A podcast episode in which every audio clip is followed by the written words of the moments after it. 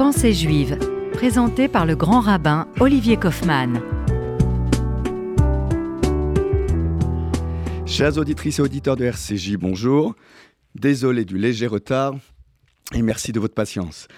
Je voulais avec vous, ce matin, revenir sur une question qui a fait la une du journal hebdomadaire L'Express.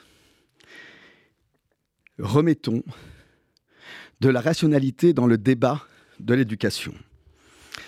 Il est vrai qu'au cœur de toutes les polémiques, évoquant la question de ce que pouvait dire la science au niveau de l'éducation de nos enfants, la question qui fait débat aussi au sein de la communauté enseignante, du traitement éducatif de nos enfants, du traitement médiatique des questions éducatives, il y a beaucoup de place aux contre-vérités, aux opinions personnelles, et l'Express se proposait tout simplement de revenir sur cette question.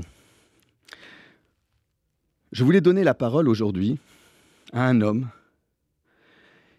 qui appartient à un autre siècle, qui a été à l'origine du mouvement néo-orthodoxe, le rabbin Samson Raphaël Hirsch, qui, euh, dans son traité pédagogique intitulé, et je vous le dirai en hébreu, c'est la traduction en hébreu de la version en, en allemand, Yesodot Achinur, les fondements de l'éducation, a traité de toutes ces questions qui nous travaillent. Comment pouvoir démêler toutes ces opinions que nous entendons aujourd'hui?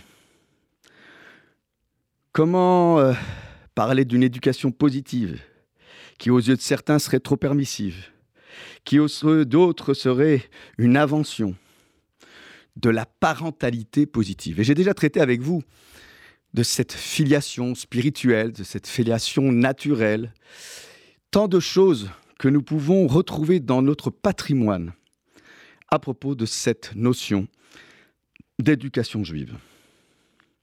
Les injonctions éducatives sont de plus en plus nombreuses et, nous le savons, tout est dit sur la question.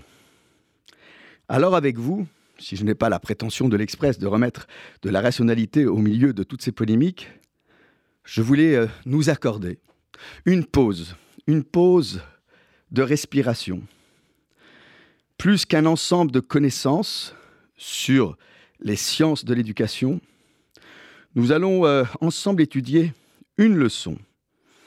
Une leçon qui n'est peut-être pas un discours euh, spectaculaire sur l'éducation, mais qui peut nous permettre d'avoir une manière de penser l'éducation. Et c'est avec euh, beaucoup d'humilité que lorsque le rabbin Samson Raphaël Hirsch insiste sur le partenariat, sur l'association active entre les parents d'une part dans leur foyer et l'école d'autre part, c'est tout simplement parce qu'il veut harmoniser, et c'est un thème qui lui est si cher, harmoniser les forces, qui ne sont pas des forces d'opposition, mais qui sont des forces de construction. On a trop tendance à opposer les parents aux enseignants, les enseignants aux parents, et souvent les réunions des parents au sein des établissements scolaires se terminent en pugilat parce qu'on conteste telle ou telle note ou telle observation faite par l'enseignant sur l'attitude que l'enfant a ou que l'enfant devrait adopter. Le rabbin Samson Raphaël Hirsch évoque avec justesse l'idée que dès le début du livre de la Genèse, lorsqu'il est évoqué la question de la relation entre l'homme et la femme, à travers cette expression biblique si connue, Ezer Kenegdo, la traduction de la Bible de Rabbinat édulcore quelque peu l'intensité du propos en traduisant par aide semblable. Une aide semblable, mais si nous traduisons littéralement, c'est une aide contre lui-même. C'est ce face-à-face salvateur, rédempteur. Non pas pour éveiller un antagonisme qui n'amènerait que destruction, bien au contraire, qui susciterait émulation. C'est un thème bien connu. Je vous rappelle que ce thème de Keneged, contre. Nous le retrouvons au cœur même de la transmission de la loi d'Israël au mont Sinaï. Rappelez-vous, Neged Hahar, le peuple d'Israël s'est retrouvé face à la montagne, littéralement contre la montagne. C'est donc dans un choc frontal, rédempteur, qui incite à aller chercher en soi des ressources insoupçonnées. Cette expression, aux yeux du rabbin Samson Raphaëlich, doit être prolongée, non pas juste sur le rapport homme-femme, mais sur le rapport parent-enfant, éducateur-enfant. À ses yeux, cela exprime une idée qui est la suivante. Que lorsque nous mettons deux êtres qui ont toutes les chances de s'opposer en raison de leur caractère différent, en raison de leur personnalité euh, contrastée, il y a un qui va accompagner l'autre. Cet accompagnement découlera à ses yeux de cette force d'opposition. Chacun voudra euh, prélever de lui-même une force pour euh, la mettre au service de la finalité de la feuille de route qui lui est assignée. En complétant, en comblant le manque de l'autre. En somme, il y aurait le Ozer et le Néhézar, celui qui aide et celui qui à un moment donné est aidé. Mais cette relation n'est pas statique, figée, elle est dynamique, l'un pouvant devenir l'autre. À chaque fois qu'il y a cette dynamique de mouvement, cette fameuse dynamique de mouvement dont j'avais parlé dans un autre contexte, dans une précédente émission, à chaque fois que celui qui va aider ne veut pas nécessairement euh, tout de suite rentrer en affinité avec lui, mais va vouloir mettre en avant sa différence, il va, s'il le fait avec pédagogie et bienveillance, pousser l'autre qui n'a pas besoin d'une aide compassionnelle, mais d'une aide proactive.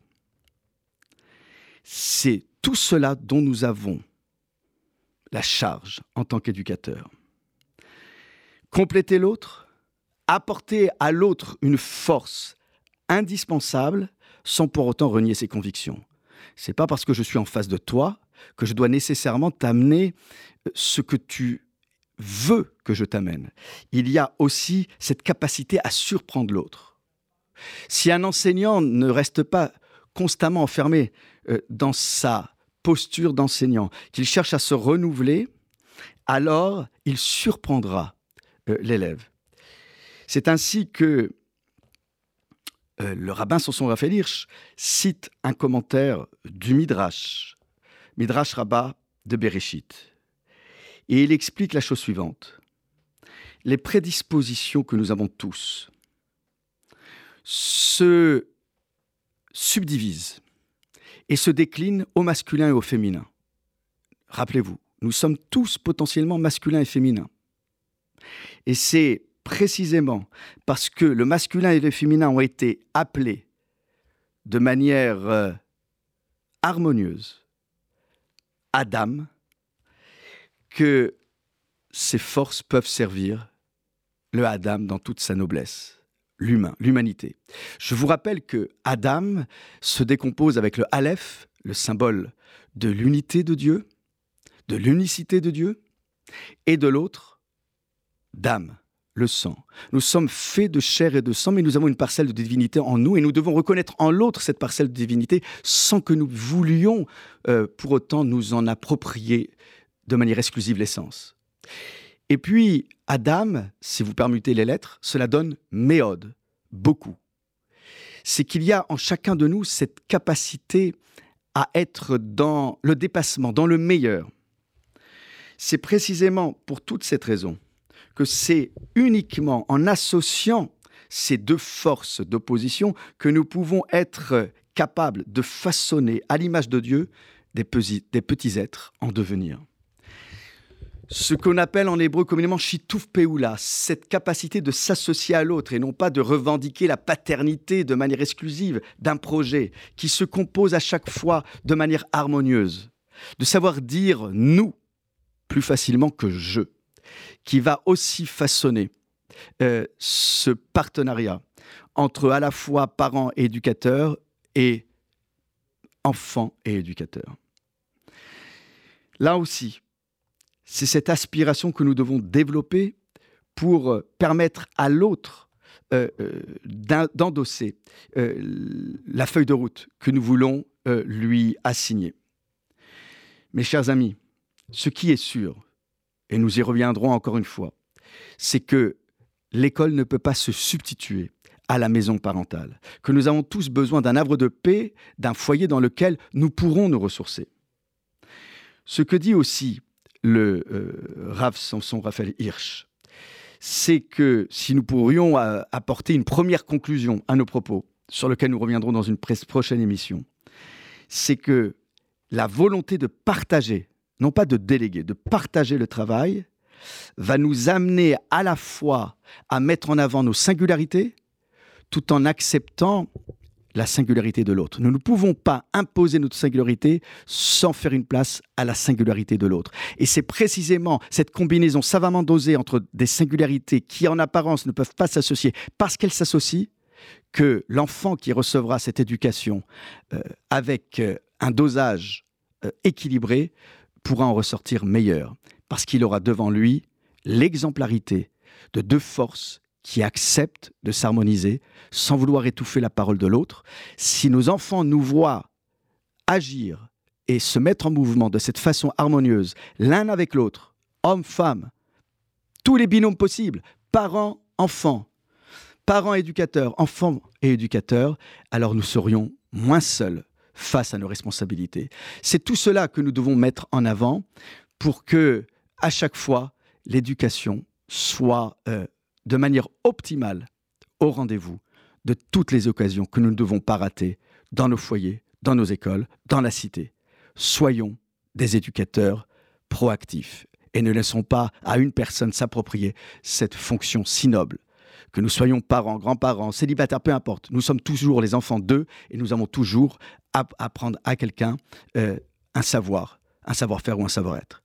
Mes chers amis, je vous souhaite euh, un très bon Shabbat, que nous puissions nous retrouver à chaque fois euh, dans cette volonté d'harmoniser nos forces antagonistes. N'ayons pas peur d'accepter cet antagonisme avec une façon d'harmoniser les choses sans diluer la différence de l'autre. Ainsi, l'éducation sera d'autant plus forte. Mes chers amis, Shabbat Shalom, à très vite. Au revoir.